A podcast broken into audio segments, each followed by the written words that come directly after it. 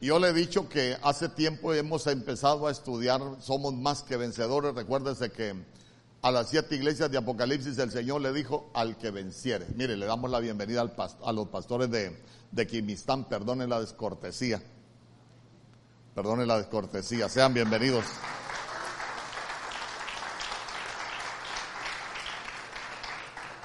Entonces, entonces vea usted que nosotros necesitamos, necesitamos aprender a discernir los tiempos. Pero el aprender a discernir los tiempos eh, no solo es que conozcamos los eventos. Yo le he estado hablando del Apocalipsis, por ejemplo. Eh, le he estado hablando de algunas cosas que, que, que están sucediendo, que van a suceder, pero nosotros necesitamos conocer los tiempos, pero se recuerda la tribu de Isaacar para saber lo que cada uno de nosotros debe de hacer. Para eso necesitamos conocer los tiempos. Y yo hoy voy a abrir un paréntesis de todo lo que le he estado enseñando porque qué triste que, que, nos vayamos o que el Señor venga y nos encuentre conociendo todo el Apocalipsis, hermano, hasta, hasta las formas de expresión que, que tiene el libro, que aprendamos de los sellados, pero lo lamentable es que nosotros no, no entendamos qué es lo que debemos de hacer en este tiempo. Amén. Hay cosas que, que están sucediendo en este tiempo, por ejemplo, el mundo hay caos ahorita. En Europa, gran sequía. Pero ya se dio cuenta que en una parte hay sequía y en otra parte hay inundaciones. En España los incendios están destruyendo todas las reservas que, tienen los españoles. Hermano, entonces, entonces mire usted, acá nosotros tenemos inundaciones, muchos países ya, después del calor, están viniendo las inundaciones. Eh, sequías, incendios, aprobación de leyes para, para legalizar el pecado, violencia, pestes. Yo hace tiempo eh, le, platicaba ahí con mi esposa y yo le decía, fíjate que vi un documental, a mí me gusta ver muchos documentales y yo le decía, fíjate que vi un documental que hay un equipo de 70 de los mejores científicos expertos en, en bacterias y virus, pero no están en China, están en la Antártida. Porque como el hielo, los polos se están descongelando, entonces han empezado a descubrir que hay, hay, hay organismos que han estado congelados por millones de años que ni tan siquiera saben qué van a traer. Entonces los están estudiando, pero imagínese usted, congelados desde hace millones de años, ¿qué van a saber? Eh, qué plaga fue. Son, y, hace poco vi un documental que yo digo, caramba, eh, cada día uno, uno debe de, irse preparando para la venida del Señor, porque en Mateo capítulo 24, cuando habla de la venida del Señor, habla que van a haber pestes. Amén. Van a haber pestes. Van a haber pestes así, así. Por eso es que Isaías capítulo 46, verso 10, el Señor dice que Él muestra el fin desde el principio. ¿Se recuerda que lo hemos hablado? Entonces, si el Señor muestra el fin desde el principio eh, para liberar al pueblo de Egipto, para liberar al pueblo de Egipto, fueron necesarias las plagas.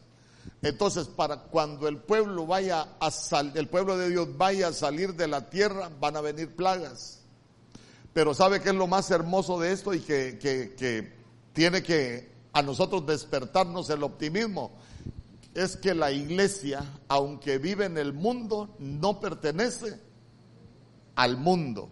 Recuérdese que, recuérdese que cuando la Biblia habla de los ayes, dice, hay, y habla de los ayes que van a venir sobre los moradores de la tierra. Pero yo le he dicho, la iglesia no es moradora de la tierra.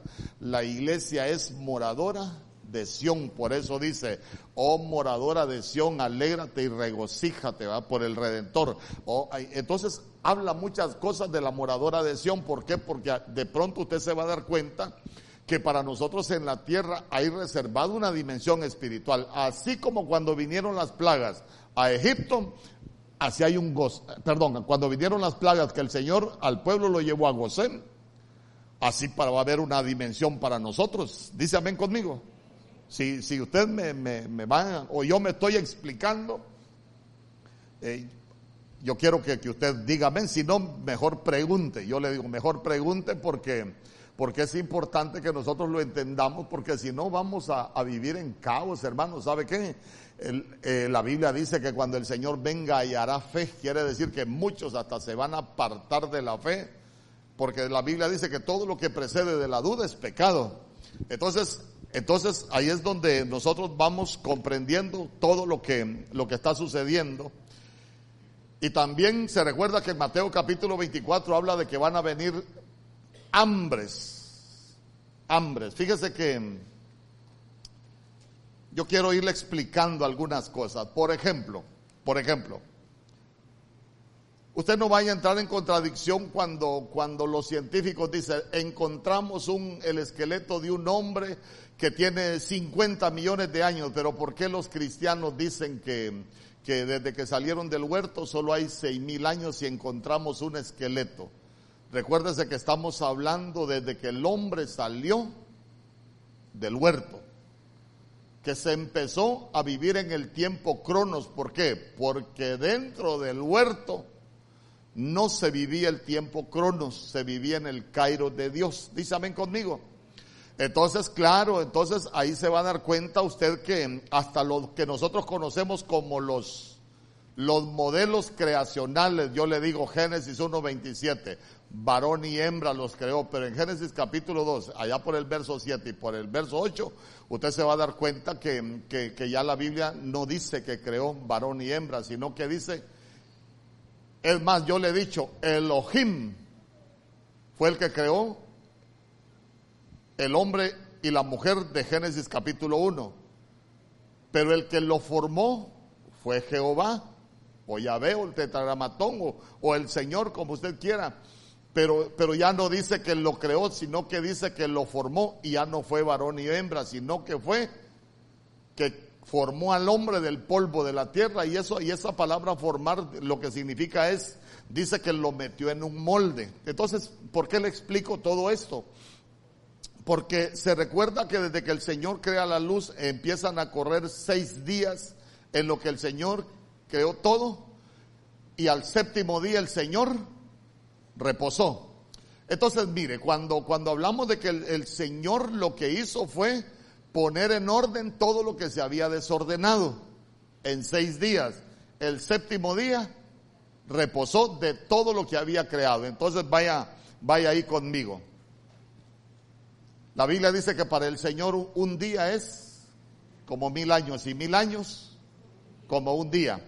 Entonces lo que nosotros podemos ver de acuerdo a, de acuerdo a lo que la Biblia dice, que es, dice es que van a pasar seis mil años desde que el hombre salió del huerto para que venga la restauración de todas las cosas. ¿Por qué? Porque nosotros vamos a entrar al reposo de Dios, porque Cristo es nuestro reposo. Dice amén conmigo. Hoy le voy a explicar algunas cosas así bien difíciles. Por eso si usted tiene un papelito, yo le digo, mejor pregunte. Se lo vuelvo a repetir. Después de, después de que el desorden que había en el inicio, el Señor necesitó seis días para restaurar todo el caos, todo el desorden que había en la tierra. Y el séptimo reposó. Entonces, entonces, para nosotros, de acuerdo a lo que la Biblia dice, seis mil años, porque si para el Señor un día es como mil años y mil años es como un día, van a pasar seis mil años hasta que nosotros volvamos a estar en el reposo de Dios. Amén. De, desde que el hombre sale del huerto hasta Malaquías hay alrededor de cuatro mil años. Entonces, entonces yo, yo quiero, quiero compartir con usted algunas cosas, porque imagínense qué tremendo, imagínense qué tremendo, cuánta cuánta es la población mundial en este momento. Estamos llegando a los 9 mil millones de personas. Y para que usted sepa, para que usted sepa, de acuerdo, a, de acuerdo al control de la producción de los países, están vaticinando que viene una gran hambre. ¿Por qué? Porque nosotros ya nos comimos la producción de todo el año. Yo tengo, yo tengo aquí un documento que, que se llama El Día del Sobregiro de la Tierra. Dice, el planeta agotó hoy todos los recursos del año. Le voy a, leer una partecita. Dice, este jueves 28 de julio del 2022 ha sido declarado el día de la sobrecapacidad de la Tierra. Es decir, que se han consumido todos los recursos que el planeta es capaz de generar en un año. El mundo entra así en números rojos de sus recursos ecológicos disponibles cuando faltan aún 22 semanas para que termine el año. Global Footprint Network y WWF alertan sobre el insostenible ritmo de consumo y señalan que la humanidad vive a crédito con la tierra. Entonces, entonces mire qué tremendo, claro que, que, este es un estudio, le voy a medio explicar cómo realizan esos estudios. Por ejemplo, para que una persona sobreviva, eh, eh, usted, usted come tres tiempos, ¿verdad? A veces, a veces hay, hay uno que se nos nota que comemos más, pero lo vamos a dejar en tres tiempos.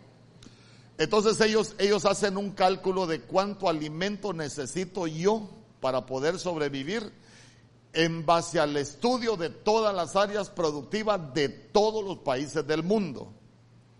Entonces, como tenemos una superpoblación, las áreas productivas se han ido deteriorando pero la población ha ido aumentando. Entonces quiere decir que mientras más población hay, menos alimento vamos a tener. Se recuerda que en el mes de julio, precisamente, yo le estuve hablando de, la portada del diario El Economista, ¿se acuerda? Y, y, hasta le presentamos la portada que lo que tenía era dos espigas de trigo pero que no tenían granos. ¿Se recuerda que tenían las dos espigas? En vez de granos lo que tenían era calaveras. ¿Por qué? Porque ellos están pronosticando que la hambruna que va a venir va a traer mucha muerte. Amén. Yo le puedo asegurar que los que, los que son de Choluteca se han podido dar cuenta de que Choluteca, yo me imagino, todas las tierras planas que nosotros vemos aquí, en otro tiempo eran tierras productivas. Yo me imagino que Choluteca producía mucho frijol, mucho maíz, y ahora usted ve que con dificultad melones y caña. Entonces preste atención a los detalles. Yo le digo a, yo le digo a, mi esposa, mire, mi papá era un hombre, un hombre bien, bien sagaz. Fíjese que mi papá, por ejemplo, yo me recuerdo que, para, para que usted sepa, yo me crecí sembrando frijoles y maíz. Mi papá era un hombre tan sagaz que toda la mata de frijoles que, florecía primero, la marcaba, recogía la semilla y eso, esa la sembraba. Mi papá nunca compró una semilla mejorada, sino que él con ese método mejoraba la semilla. Yo le digo a mi esposa, fíjate que llegamos, mi papá llegó a tener unos, frijolares que parecían arbustos, ya no parecían matas, hermano, y cómo se le cargaba. Pero vaya a ver ahora que hay donde mi papá sembraba frijoles y maíz. Casas. Vaya a ver usted donde antes eran las famosas bananeras, ahí donde yo me crecí. No hay nada. Si los bananos aquí ahora se importan de Guatemala allá no se producen aquí. Hermano, después de que éramos el granero de Centroamérica, Honduras no produce. Solo marero y coca hoy va y marihuana, y sale todos los días. E, entonces, entonces yo quiero, quiero que usted vea que, que no se está viviendo una, una utopía o algo que no va a suceder, sino que está, está anunciado, hermano, y, y, y se está dando. También cuando, cuando, cuando nosotros vemos las noticias habla de que van a haber terremotos y la gente dice, bueno, pero todo el tiempo ha habido terremotos. El problema es que cuando usted revisa las estadísticas se va a dar cuenta que de, los, de, de 1940 para acá, hermano, antes por casualidad se daba un terremoto de 7 de siete grados por casualidad allá, hermano, podían suceder dos o tres al año. Pero si usted revisa las estadísticas, hermano, tres o cuatro o cinco terremotos de gran intensidad se dan a la semana hoy. Entonces, por lo menos al mes se tienen 20 terremotos de gran intensidad. Entonces, ¿por qué? Porque mire el hombre, mire el hombre, es que el hombre es especial, ¿va? Cuando, cuando la Segunda Guerra Mundial iniciaron los, los ensayos de las bombas atómicas, y los ensayos de las bombas atómicas comenzaron haciéndolas en el mar, la parte más frágil de la Tierra. Entonces, ¿qué pasa? Comenzaron a, dañar las placas tectónicas. Eh, usted sabe cómo está conformada la Tierra, que la Tierra tiene núcleo y la Tierra tiene ahí su, ya hasta ya se me olvidó, ahí la parte de las capas. Pero, pero, ¿qué pasó? Las explosiones fuertes comenzaron a dañar las capas de la tierra y eso lo que ha provocado es que la tierra, hermanos, esté moviendo a cada rato. El manto de la tierra, dicen los científicos que se ha vuelto como plástico. ¿Usted ha visto cuando tiembla la tierra qué bonito le hace? ¿Cómo, cómo ondula la tierra? Entonces, entonces imagínense y los terremotos no se van a detener. ¿Por qué? Porque ya las placas están dañadas. Si usted ve los norteamericanos, a ver los gringos, ¿para qué se están preparando? El título que le han dado es La madre de las tragedias, porque están esperando que se active la falla de San Andrés y que por lo menos va a destruir algunas, algunas ciudades de ellos. Entonces, entonces mire usted que si todo eso está sucediendo, todo eso son principios de dolores. Entonces, mire, cuando nosotros hablamos de los principios de dolores, seguro lo que el Señor quiere es que lo comparemos con una mujer. Cuando le empiece, ¿cuántas mujeres han parido acá? Yo las bendigo, hermano. Y le, y le doy gracias al Señor también, porque esa chamba no nos tocó a nosotros. Eh, entonces, mire, si, lo, si, lo, si compara lo que va a pasar aquí en la tierra con, con los dolores de una mujer, entonces uno se da cuenta que, que, cuando, cuando, cuando va a comenzar, cuando la mujer empieza con el trabajo de parto, los dolores son leves y son espaciados. Pero a medida se va acercando el tiempo de dar a luz, los dolores van cobrando fuerza y ya no son tan espaciados, son más continuos. ¿Cómo sabe todo eso, pastor? Porque me ha tocado, hermano. Amor, cálmate, cállate. Como no son vos. ya, ya sabe usted, me ha tocado. Entonces, eh, y cuando ya, cuando ya está dilatada la mujer, que ya viene el bebé, ay hermano, ahí es donde la burra votó a, Genaro. ¿eh? Entonces, mire, ¿a dónde lo quiero llevar con todo esto que le estoy explicando? Lo mismo va a suceder con la tierra. Es como, es como una, como una línea de tiempo, hermano, que, que uno puede decir, ah, ya va a llegar el tiempo de que dé esa luz. Ah, ya se te vienen acercando los días para dar a luz. Ah, ya se te va acercando la hora para dar a luz. Y cuando uno viene, que, que viene, ve venir al bebé, que viene de cabezas a hacerse un clavado a la, a la tierra, uno dice, se te llegó el momento de dar a luz. Entonces hay cuatro tiempos que yo quiero, quiero compartir con usted esta noche, cuatro tiempos. Los cuatro tiempos, yo le llamo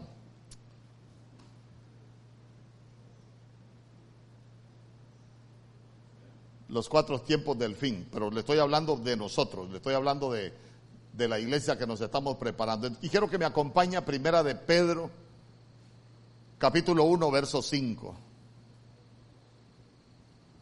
Primera de Pedro, capítulo 1, verso 5. Mire lo que dice la Biblia.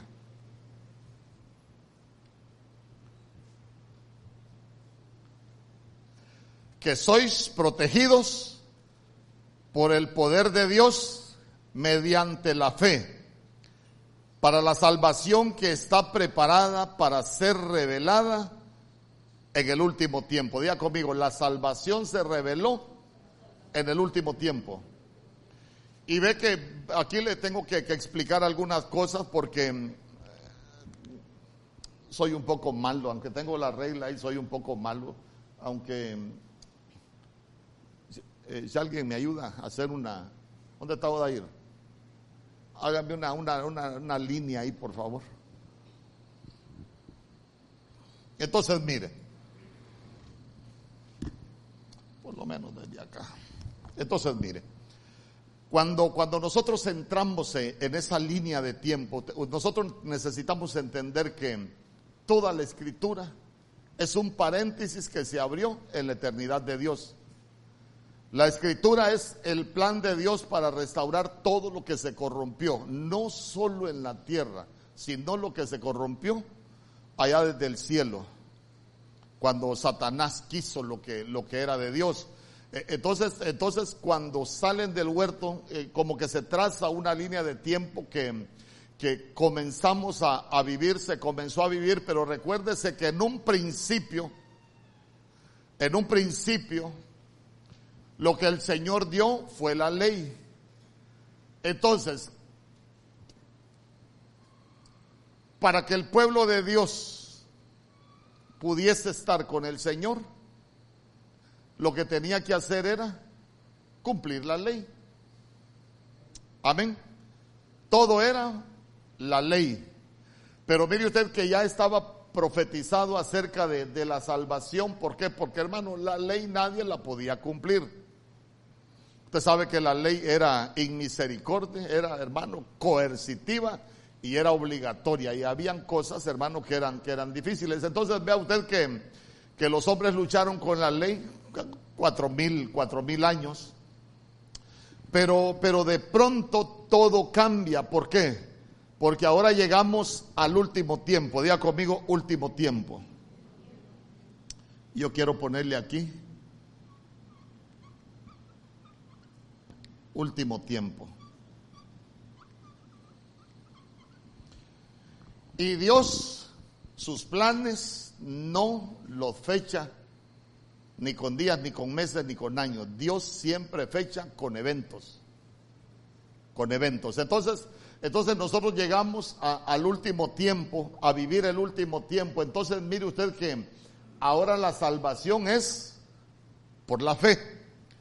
Y, mire qué bonito, porque la salvación dice que estaba preparada para ser revelada en el último tiempo.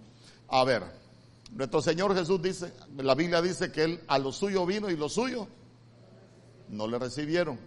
Mas a los que le recibieron les dio el derecho o la potestad de llegar a ser. Entonces nosotros no éramos, ¿por qué? Porque nosotros no llegamos a estar bajo la ley. Ellos esperaban un rey pero por una mala interpretación dice que ellos no conocieron el tiempo de la, de la, de la visitación.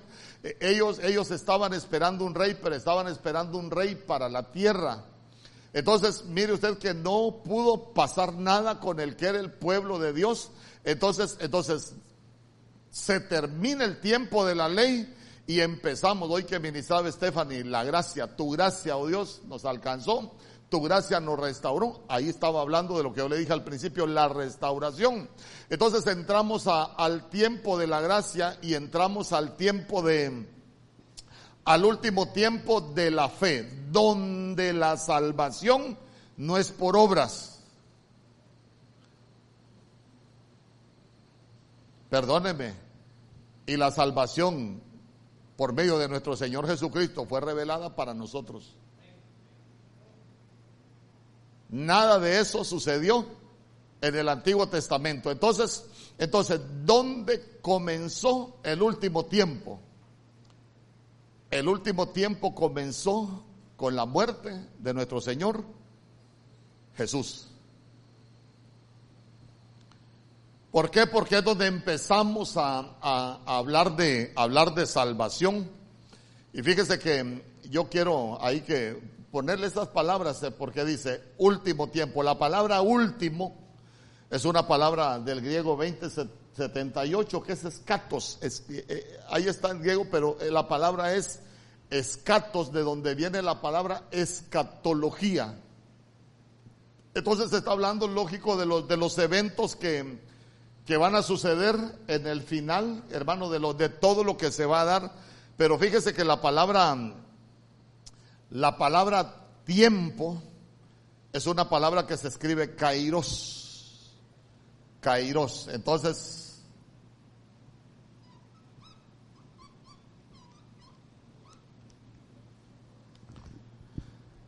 y kairos dice que afinidad incierta ocasión, tiempo fijo o apropiado, pero también es una oportunidad, también es sazón, pero también es, es un tiempo. Diga conmigo, es un tiempo. Entonces, entonces, aquí nosotros también necesitamos entender la señal de Jonás porque ya le hablé de los seis días para corregir el desorden.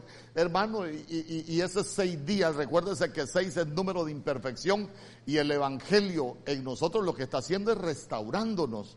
Por eso cuando usted lee la Biblia en Efesios capítulo 4, verso 11, cuando el Señor Jesús establece los, los ministerios, se va a dar cuenta que dice que es para catartizar y catartizar es reparar, es restaurar, es remendar a nosotros los santos. Es todo el trabajo de, del Evangelio.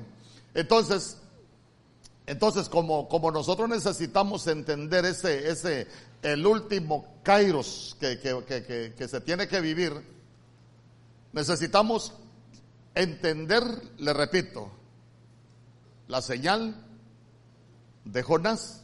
¿Se recuerda cuál es la señal de Jonás? como estuvo en el vientre del pez tres días y tres noches. Es el mismo tiempo de nuestro Señor Jesús en la cruz.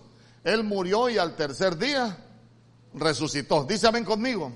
Entonces, claro, si, si, si nosotros vemos la señal de Jonás y vemos que él también tuvo que vivir la señal de Jonás, entonces nosotros también necesitamos conocer la profecía para que vayamos entendiendo mejor.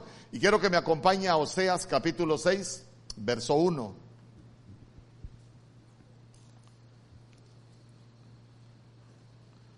Venid y volvamos al Señor. Póngame la Biblia que les, que les, que les puse ahí. Esa es. Venid y volvamos a Jehová, porque Él arrebató y nos curará no, póngame la, la, Reina Valera 1960 primero. Mire, le voy a leer dos versiones. Le voy a leer una, una Reina Valera 60 y le voy a leer una Biblia explicativa. La Reina Valera 60 dice, venid y volvamos al Señor, pues Él nos ha desgarrado y nos sanará. Nos ha herido y nos vendará. Verso 2. Nos dará vida después de dos días. Voy a, voy a poner acá, acá, la muerte de nuestro Señor Jesús. Y dice que nos va a dar vida después de dos días. Si nos va a dar vida después de dos días, estamos hablando de dos mil años.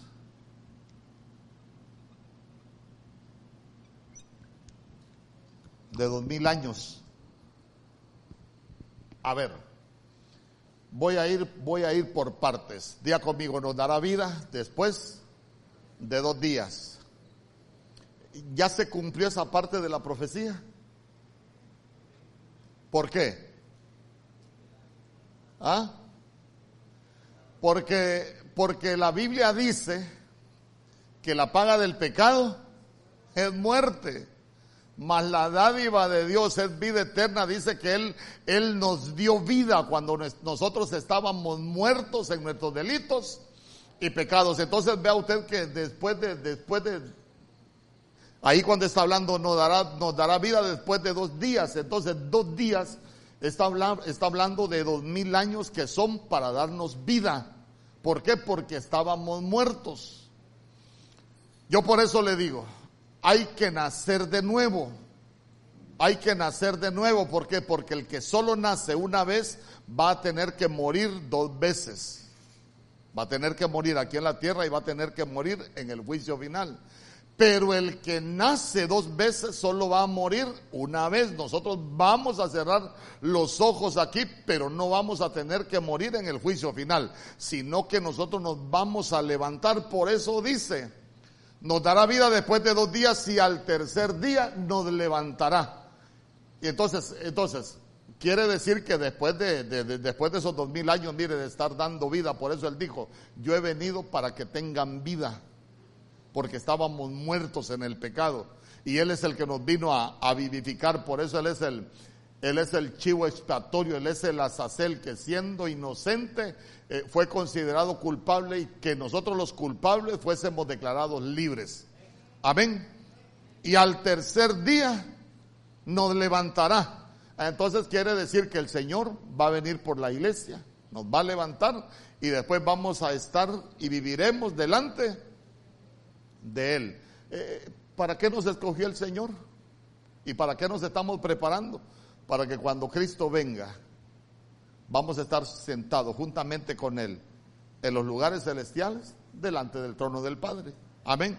Entonces, entonces vea usted que, que ahí tenemos, ya estaba, ya estaba eh, profetizado. Pero le voy a leer la traducción del lenguaje actual para, para que mire usted qué bonito lo dice. Entonces los israelitas dijeron, nosotros somos el Israel de Dios. No somos israelitas terrenales, pero somos israelitas espirituales. Volvamos a Dios, aunque Él nos ha castigado mucho, también nos dará su perdón. Verso 2. Dos o tres días le serán suficientes para restaurarnos por completo dos o tres días le serán suficientes para restaurarnos por completo. Entonces, mire usted, ya pasamos los dos mil años, ya entramos a, ya, ya, pasamos los dos días, ya entramos al tercer día. Entonces quiere decir que nosotros ya estamos en el tiempo de que la iglesia se tiene que estar preparando para irse arrebatada. Pero ya vamos a, ya vamos a llegar, ya vamos a llegar. No, no corramos todavía. Entonces, Mire, mire qué bonito. Juan capítulo 6, verso 39. Le voy a leer la Biblia Corona de Jerusalén. Porque la Reina Valera dice otras palabras, pero esta dice lo que lo que tiene que ver con las palabras que le puse ahí en el griego. Y esta es la voluntad del que me ha enviado, que no pierda nada de lo que él me ha dado sino que lo resucite el último día. Entonces cuando está hablando que lo resucite el último día, está hablando el último, el último tiempo.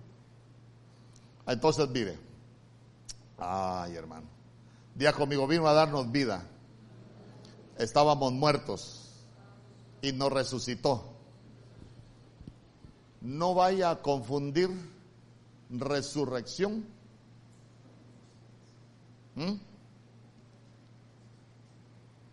Con resucitación. A nosotros nos resucitaron, nos volvieron a la vida. Por ejemplo, por ejemplo, usted se recuerda cuando cuando llega nuestro Señor Jesús a donde estaban Marta, María y Lázaro.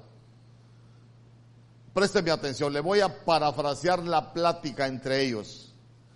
Cuando llega nuestro Señor Jesús, ahí Marta dice que Marta le hace unas preguntas a nuestro Señor Jesús, nuestro Señor Jesús le contesta, pero después Marta le dice a, a nuestro Señor Jesús, Porque primero le dijo, Marta, tu hermano resucitará. ¿Se recuerda que se lo dijo?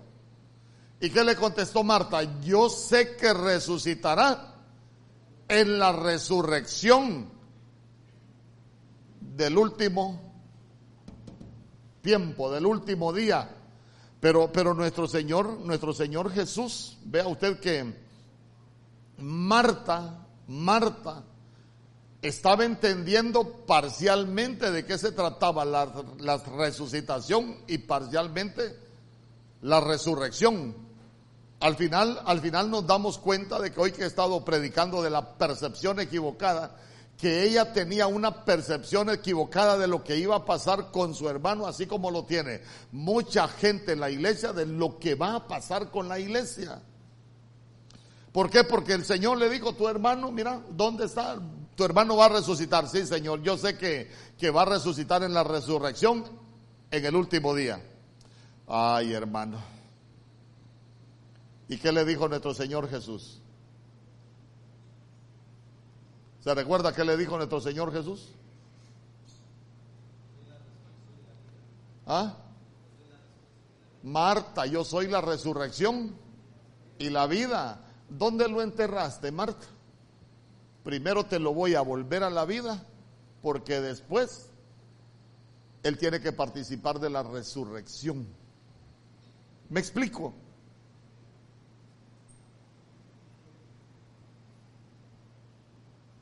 Marta, ¿a, dónde lo pusieron, Señor? Ese Lázaro ya hiede, es de cuatro días. No, hombre, ¿dónde lo pusiste? Lo llevan a la tumba y lo que nuestro Señor Jesús le dijo, Marta, yo soy la resurrección y la vida. Entonces lo que le, le, repito, lo que le estaba diciendo es, primero, lo tengo que volver a la vida para que Él pueda participar de la resurrección. Entonces miremoslo del lado de nosotros. Estábamos muertos en delitos y pecados. Primero nos tuvo que volver a la vida para que nosotros podamos participar de la resurrección cuando Él venga. Vamos hasta ahí. Pero, pero, pero nosotros necesitamos darnos cuenta, necesitamos darnos cuenta que ya estamos hablando de salvación. Nuestro Señor Jesús dijo que este evangelio tenía que ser predicado a quién? A toda criatura. Entonces, entonces estamos hablando de salvación y entonces mire usted qué bonito porque ahora, ahora por las redes como se, algunos evangelizan y otros andan más corrompiendo la gente que otra cosa. Pero, pero al final, ¿a dónde lo quiero llevar yo? Que nosotros estamos viviendo el último tiempo porque de lo que se está hablando es de salvación. A ver, ¿se recuerda a quién, a quién la Biblia llama el predicador de justicia? ¿Ah? ¿A quién la Biblia llama el predicador de justicia? A Noé. A Noé. Pero, pero se recuerda que el Señor le dio instrucciones a Noé, desde que le dio instrucciones que venía el diluvio, ahí comenzaron, ahí comenzó el último tiempo de Noé. Ahí comenzaron, comenzó el último tiempo de Noé. Me voy a adelantar, me voy a adelantar, porque le dije, le voy a hablar del último tiempo, de los últimos días, de la última hora y, del, del, momento, del momento. Eh, si nosotros lo vemos con Noé, me voy a adelantar, guárdese esto, me voy a adelantar. Los últimos días fue cuando la tierra se llenó de maldad. Eh, perdón, el último tiempo la tierra se, llama, se, se llenó de maldad. El Señor andaba buscando a alguien que construyera el arca para poderlo salvar. Entonces, cuando, cuando Noé comienza a predicar, entró en los últimos días. Pero cuando el Señor le dijo, mira, metete al arca porque ya va a comenzar a llover, entró a la última hora. Y cuando le dijo, metete al arca porque voy a cerrar la puerta, ahí fue el último momento, el abrir y cerrar de ojos, que es para nosotros. Me explico. Es que yo sé que para muchos, ¿cuántos habían oído hablar de esto? Baje la mano.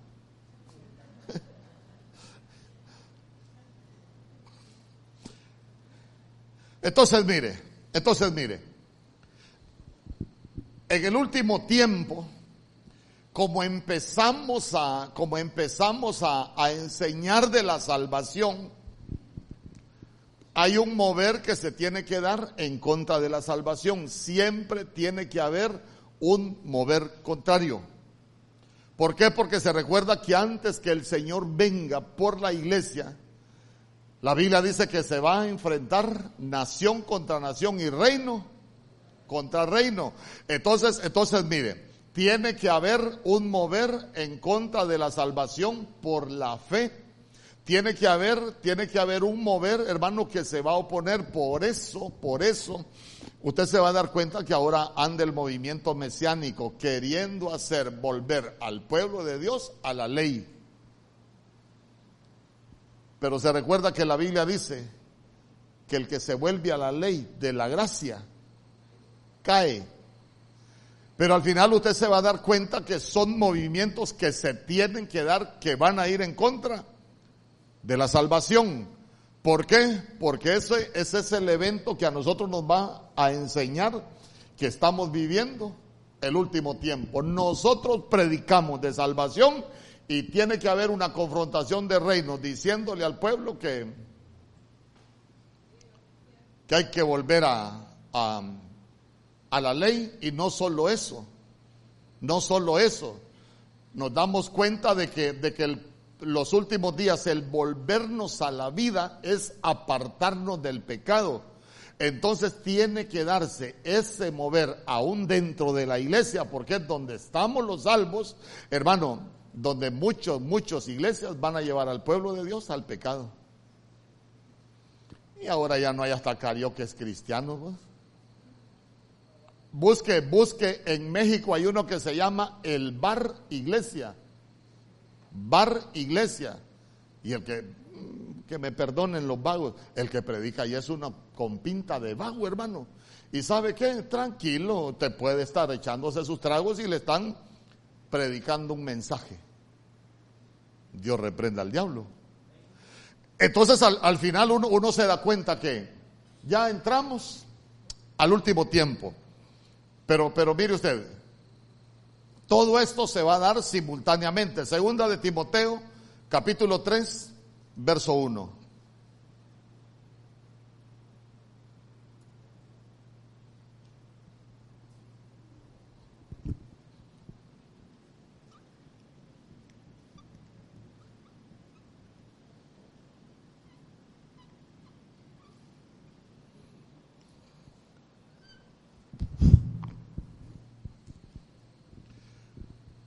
Pero debe saber esto, dígale al que tiene al lado, debe de saber esto. En los últimos días vendrán tiempos difíciles. En los últimos días vendrán tiempos difíciles. Ah, entonces, entonces póngale aquí. Tiempos difíciles.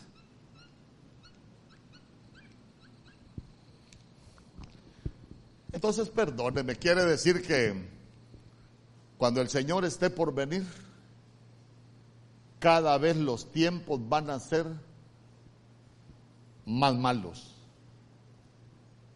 Yo quisiera decirle, hermano, mire, yo como predicador de la... No, no soy predicador de la prosperidad. Yo quiero decirle que usted, hermano, todo va a estar bonito en el final de los tiempos. Mentira todas las noticias son malas. Y ese es un presagio que el mundo nos da de que los tiempos que vienen van a ser tiempos difíciles. ¿Usted cree que fue fácil el tiempo de las plagas? No, tiene que haber sido un tiempo difícil. Entonces, aquí ya, ya días, ya siempre es escatos pero aquí cambia, cambia, porque aquí ya no es Cairo, sino que es los últimos días, es una palabra que se escribe gemera, los últimos días, gemera.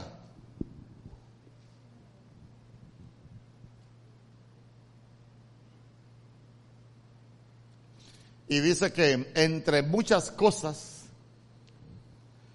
dice que ahí si usted lo mira, dice que es un espacio de tiempo entre el amanecer y la noche.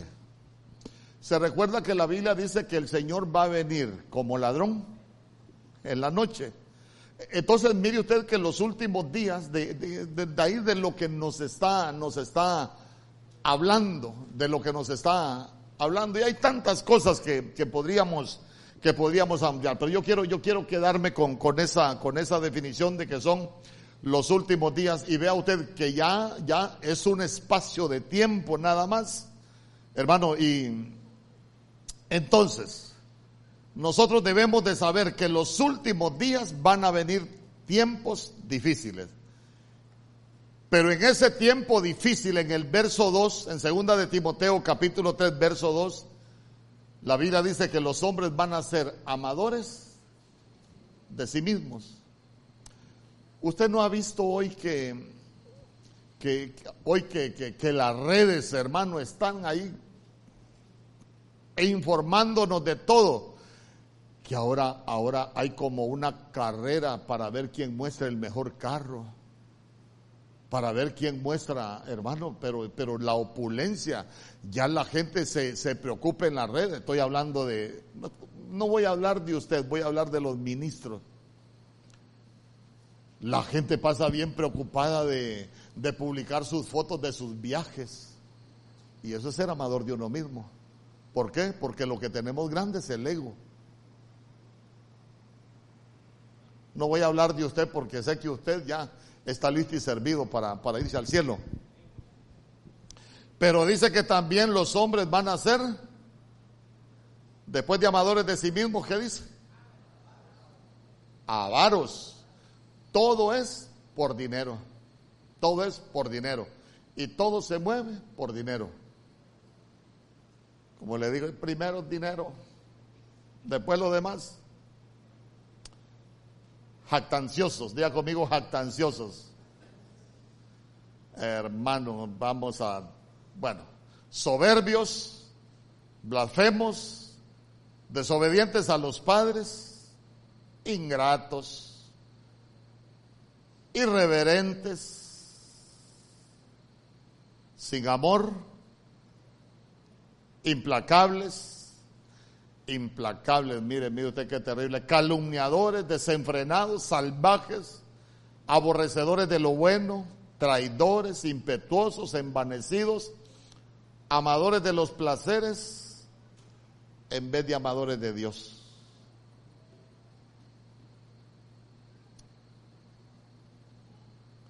¿Contó cuántas cosas se van a dar?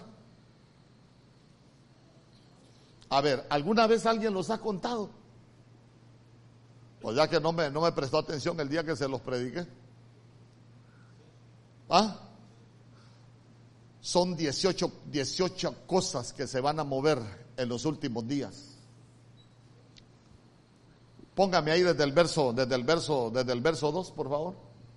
Mire, dice, amadores de sí mismos, avaros 2, jactanciosos 3, soberbios 4, blasfemos 5, desobedientes a los padres seis, ingratos siete, irreverentes ocho, sin amor nueve, implacables diez, calumniadores once, desenfrenados doce, salvajes trece, aborrecedores de lo bueno catorce, traidores quince, no, sí quince, impetuosos dieciséis, envanecidos diecisiete, amadores de los placeres en vez de amadores de Dios. La gente está amando más los placeres que a Dios. Dieciocho 18. Para, ¿A quién le gusta estudiar la Biblia? Para los que le gusta estudiar la Biblia, se recuerda usted que la, la, Biblia dice, y todo vuestro ser, espíritu, alma y cuerpo sea guardado irreprensible. Entonces el Señor está tratando con todo nuestro ser, con nuestro espíritu, con nuestra alma y con nuestro cuerpo. Y entre esas 18 cosas hay seis que van contra el espíritu, hay seis que van contra el alma y hay seis que van contaminando la carne. Entonces ahí nosotros vemos la confrontación de los reinos. Entonces mire, en los últimos días esas cosas se van a dar. Uno, uno debe de tener cuidado, uno debe de tener mucho cuidado, porque, porque mire usted cuántos somos padres acá. Ya se dio cuenta, ya se dio cuenta que dice que los hijos, ¿cómo van a ser los hijos? Desobedientes a los padres por eso es que está la profecía de Malaquías capítulo 4 verso 6, que en, el, en aquellos días, dice el Señor, ¿en cuáles días? En estos días, en aquellos días yo voy a enviar al profeta Elías para hacer volver el corazón de los padres a los hijos y el corazón de los hijos a los padres. Entonces mire usted que está profetizado, ¿por qué? Porque en los últimos días van a ser tiempos de mucha rebeldía de los hijos en contra de los padres.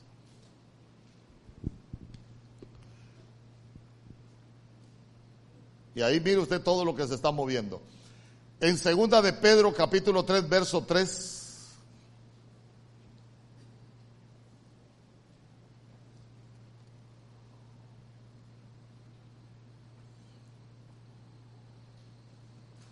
Yo le voy a leer la Biblia al día, porque dice lo mismo, habla de los últimos días, dice, ante todo debéis saber, mire, pero debe saber esto. En los últimos días vendrán tiempos difíciles. Mire, debe de saber.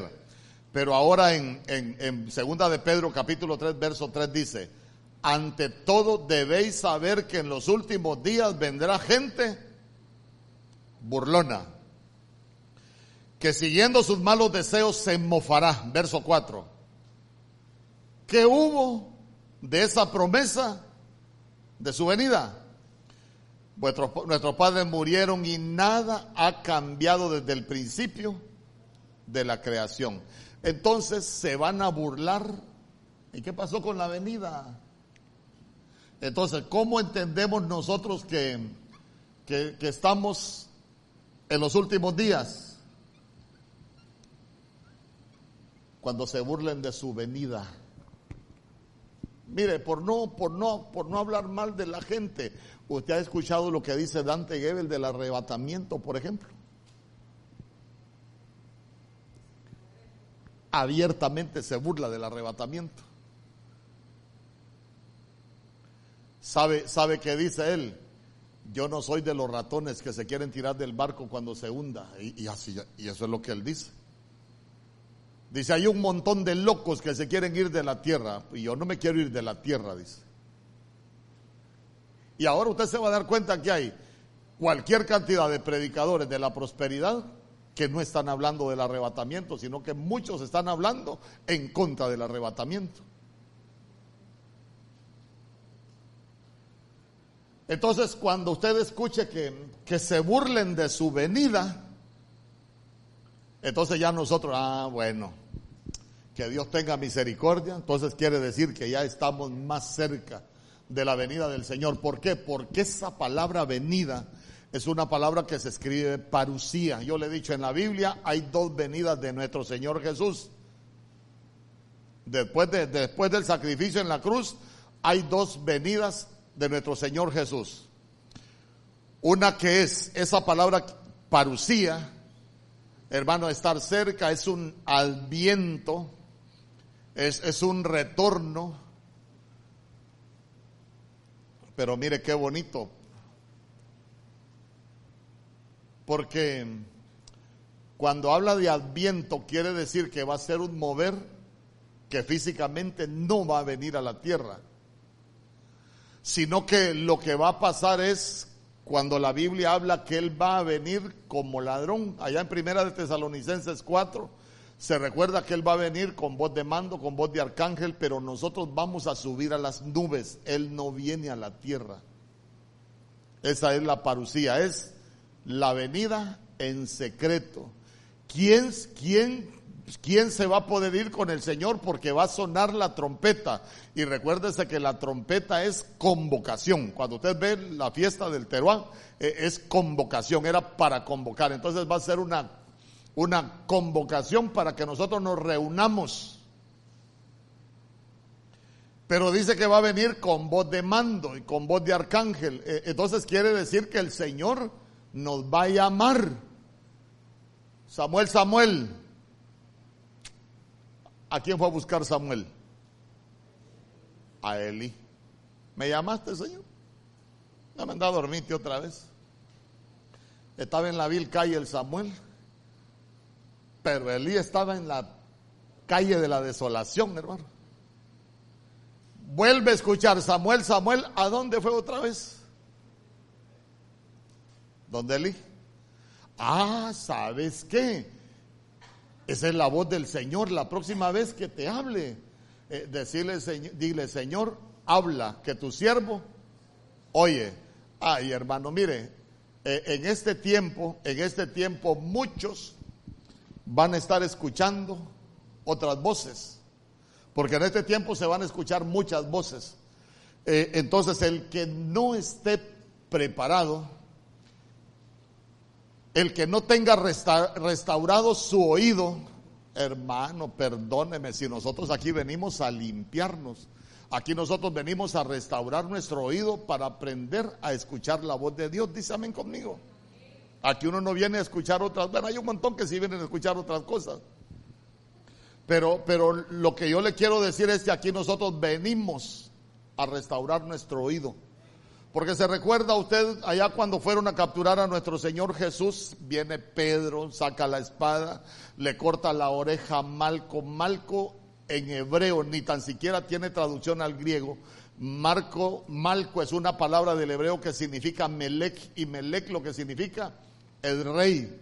Entonces la Biblia dice que Jesucristo constituyó para Dios su Padre un reino de reyes y sacerdotes. Como Malco era rey, Pedro le mocha la oreja con la espada y nuestro Señor Jesús se la restaura. ¿Por qué? Porque al mocharle la, la, oreja le estaba quitando la oportunidad de ser salvo. ¿Por qué? Porque nosotros somos salvos por fe y la Biblia dice que la fe viene por el oír y el oír por la palabra de Dios. Entonces, entonces mire usted, dentro de las cosas que, nosotros necesitamos, necesitamos entender y, estar, estar preparados, hermano. Hoy hablaba de, la llenura del Espíritu Santo. El Espíritu Santo es el que nos prepara para escuchar la voz de Dios. El que no tiene la llenura del Espíritu Santo le encanta escuchar otras cosas, hermano.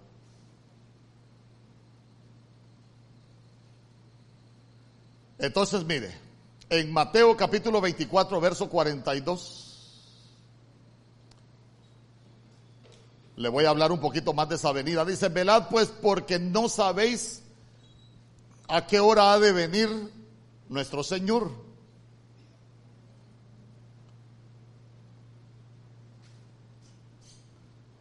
Verso 43, pero sabed esto, otra, mire de las cosas que hay que saber Mire qué bonito, todas las cosas que nosotros necesitamos saber. Que si el padre de familia supiese a qué hora el ladrón habría de venir, velaría y no dejaría minar su casa. Entonces, entonces mire usted, en el verso 38, ahí en, en Mateo capítulo 24, verso 38, ya estamos hablando, mire, ya estamos hablando que hay que velar, porque nosotros no sabemos a qué hora va a venir el Señor. Si estamos velando y no estamos dormidos como las vírgenes, vamos a poder escuchar cuando el Señor nos llame. Dice amén conmigo. Por eso hay que, hay que tener el aceite del Espíritu. Hay que estar llenos.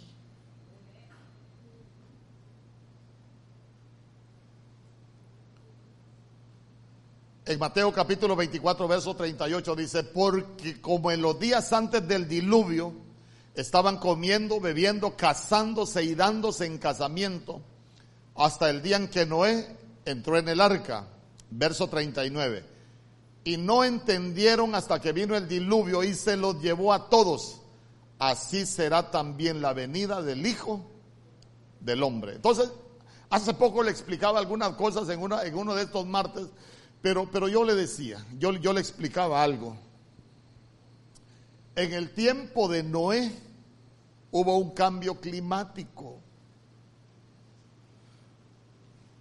le repito, en el tiempo de Noé hubo un cambio climático. ¿Por qué? Porque la Biblia dice que, que no llovía, no llovía, sino que dice que un vapor subía para irrigar la tierra.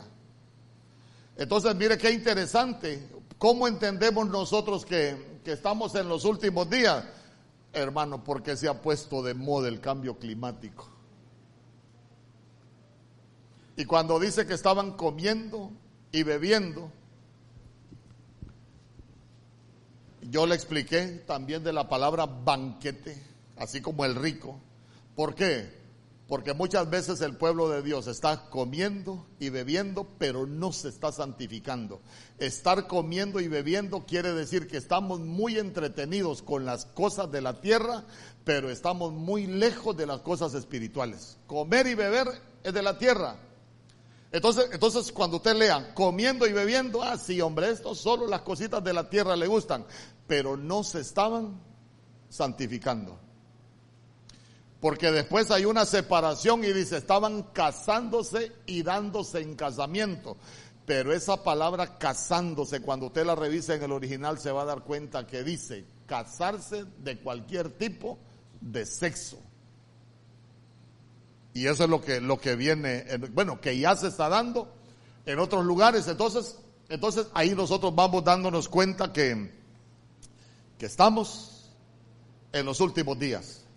Entonces, mire, cuando, cuando nosotros hablamos como en los días de Noé, le tengo que, también le tengo que explicar algunas cosas. ¿Por qué? Porque cuando nosotros hablamos de los días de Noé, mire, mire que la Biblia dice que de qué cosas predicaba Noé.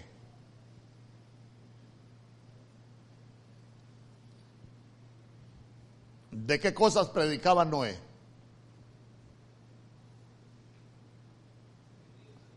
¿Ah? Dice que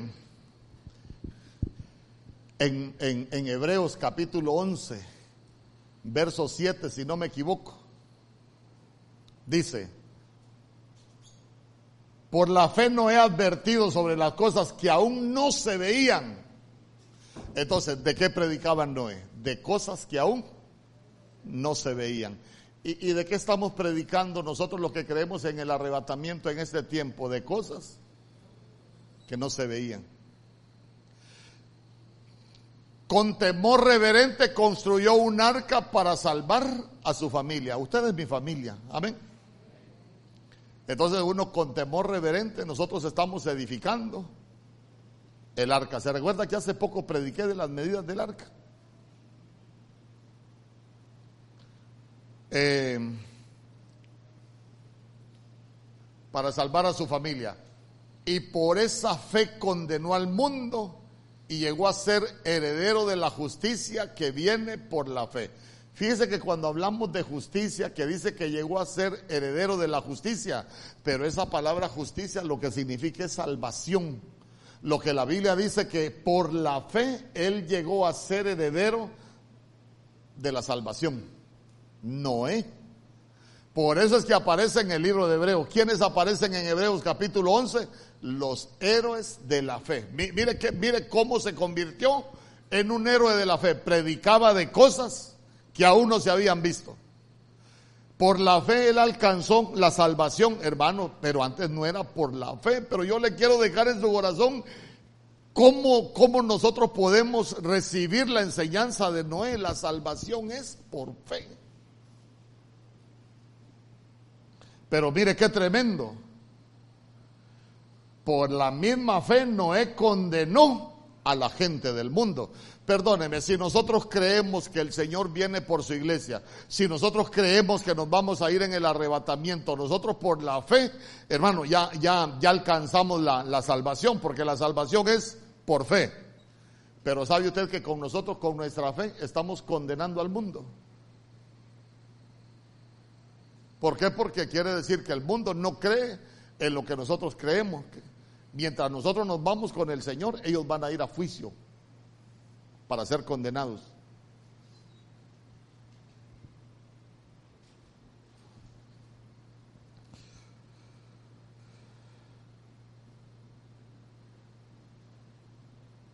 Ya conmigo, cosas que no se veían.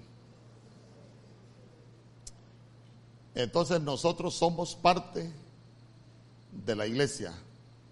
Y nosotros estamos preparando la iglesia para que se vaya con el Señor, para que nos vayamos con el Señor. Dice amén conmigo.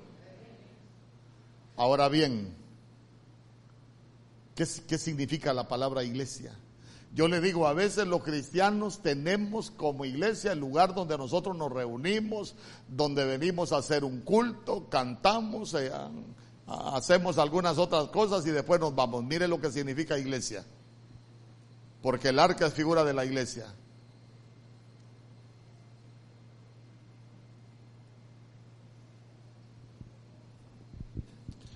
Ahí está.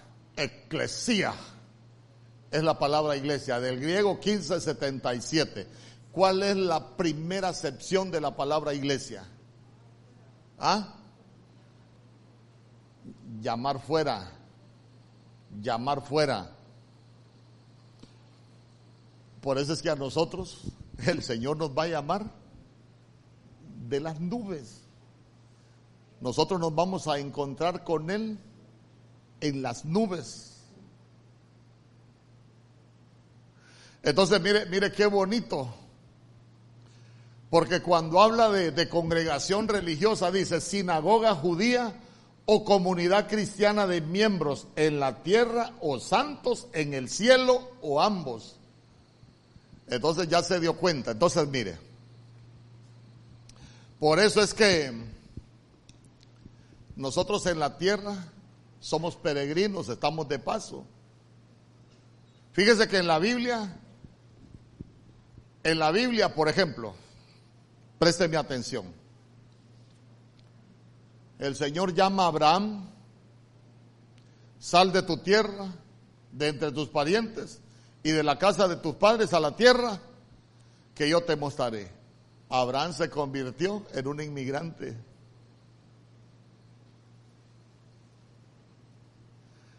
Oiga bien, Abraham se convirtió en un inmigrante.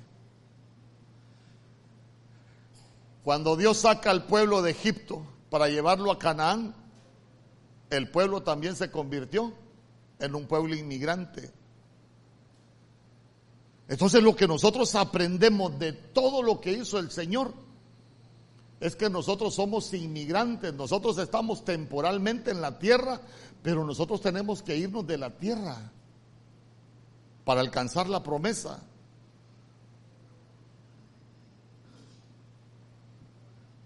Mañana me voy mojado, pastor. Bueno, que le vaya bien. Pero lo que le quiero dejar es que, que, la iglesia, por eso es que es inmigrante, porque a la iglesia la van a llamar, hermano, la van a llamar. Y la van a llamar fuera de dónde, fuera de dónde nos van a llamar a nosotros.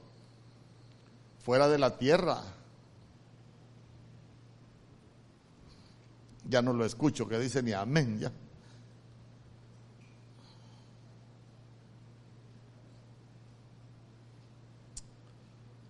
Primera de Juan capítulo 2 verso 18.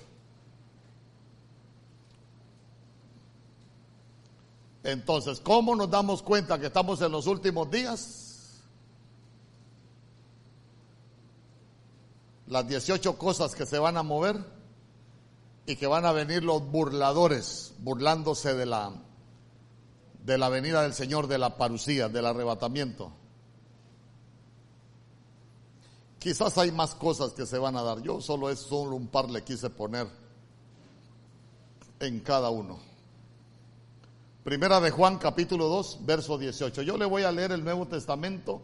Arcas Fernández dice, hijos míos, estamos, ahora ya no estamos en los últimos días, sino que Juan dice que estamos en la última. Así como este marcador, ¿va? En la última hora.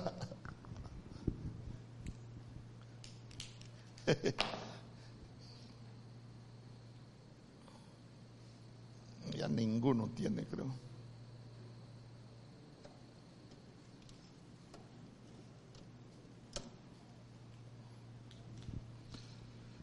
Hijos míos, estamos en la última hora. ¿Y cuál es la última hora? La hora del anticristo.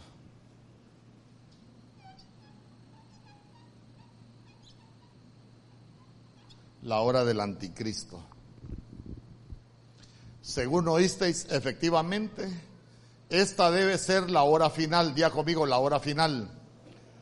Porque son muchos los anticristos que van a venir. ¿Cuántos dicen amén? No, dice, porque son muchos los anticristos que están en acción.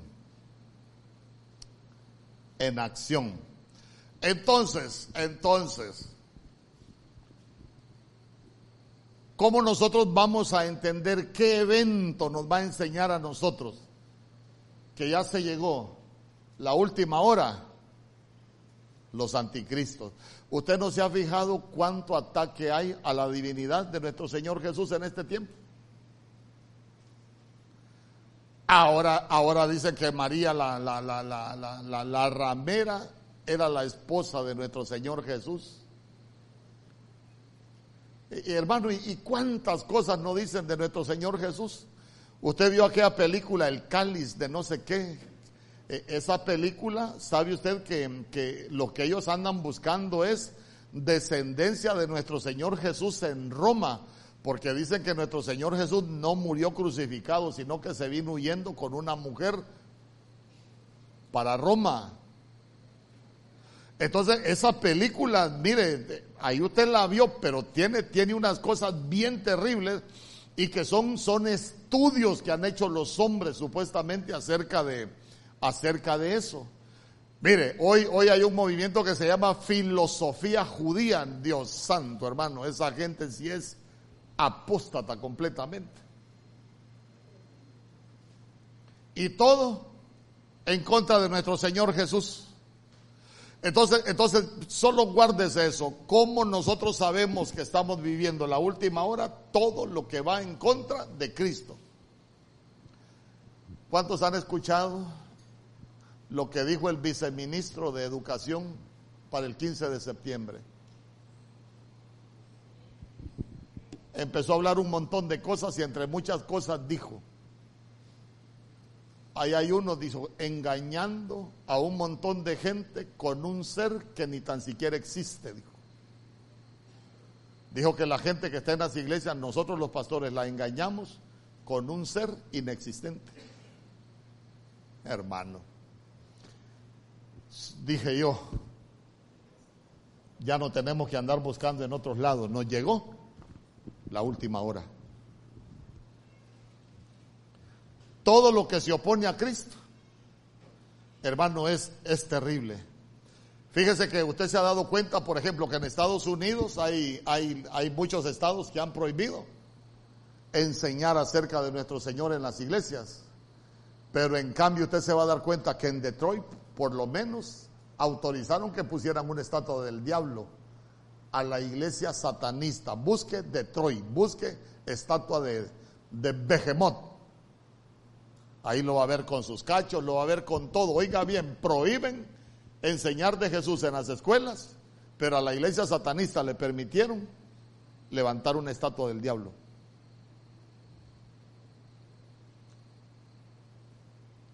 En España, por ejemplo. Usted sabe que en España si alguien tiene familiares, pregúntele, se va a dar cuenta que hay un mover en contra de la iglesia y en contra del Señor en este momento. Hermano, que hasta publicidad hay para asistir a, escuelas donde enseñan todo lo contrario a la, a la fe.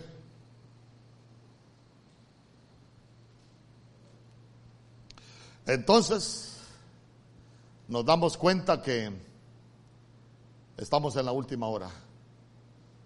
¿Por qué? Porque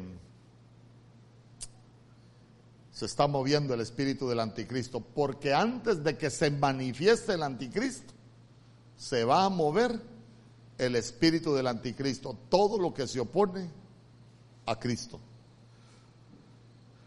En Primera de Corintios capítulo 15, verso 52.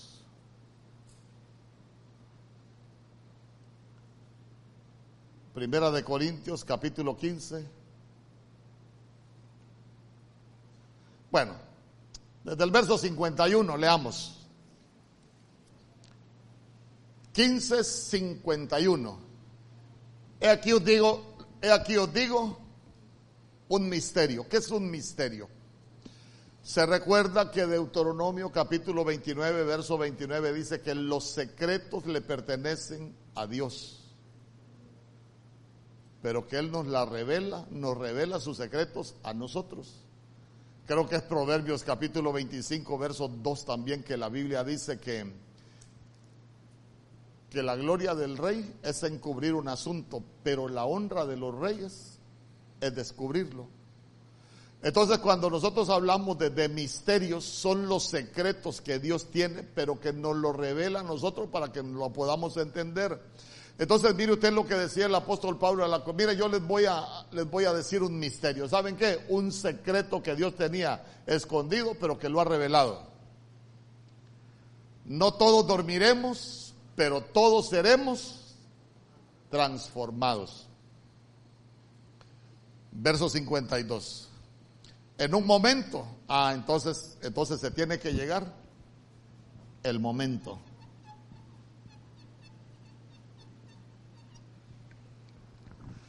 En un momento, en un abrir y cerrar de ojos a la final trompeta, porque se tocará la trompeta y los muertos serán resucitados incorruptibles y nosotros seremos transformados. Diga conmigo, a la final trompeta. Pero este es el momento donde nosotros vamos a ser transformados. Ya no en seres terrenales, sino que en seres celestiales. Recuérdese que nosotros entramos a la tierra como personas naturales, nos convertimos al Señor y somos cristianos carnales. Por eso Pablo decía, yo a ustedes no pude hablarle como espirituales, sino como a carnales, como niños en Cristo. ¿Por qué? Porque después de que uno es cristiano carnal, empieza la batalla del Espíritu para podernos santificar y nosotros nos llenamos del Espíritu Santo, que era lo que hablaba el Señor hoy en su profecía y nos volvemos seres espirituales. El que es ser espiritual es el que va a poder ser transformado en celestial. Ahora yo le quiero preguntar, ¿estamos preparados para, para este momento? En un abrir y cerrar de ojos a la final trompeta, porque se tocará la trompeta. Pero el Señor va a venir como que, como ladrón en la noche. Amén. Ahora yo, yo le quiero preguntar, mire, nosotros no tenemos que prepararnos para los últimos días. Nosotros no tenemos que prepararnos para el último tiempo, nosotros tenemos que prepararnos para este momento. Hermano, anhelar la llenura del Espíritu Santo, ¿sabe qué? Que el Espíritu Santo nos guíe, que el Espíritu Santo nos enseñe a, hacer lo correcto, que el Espíritu Santo no, nos conduzca. Porque si no,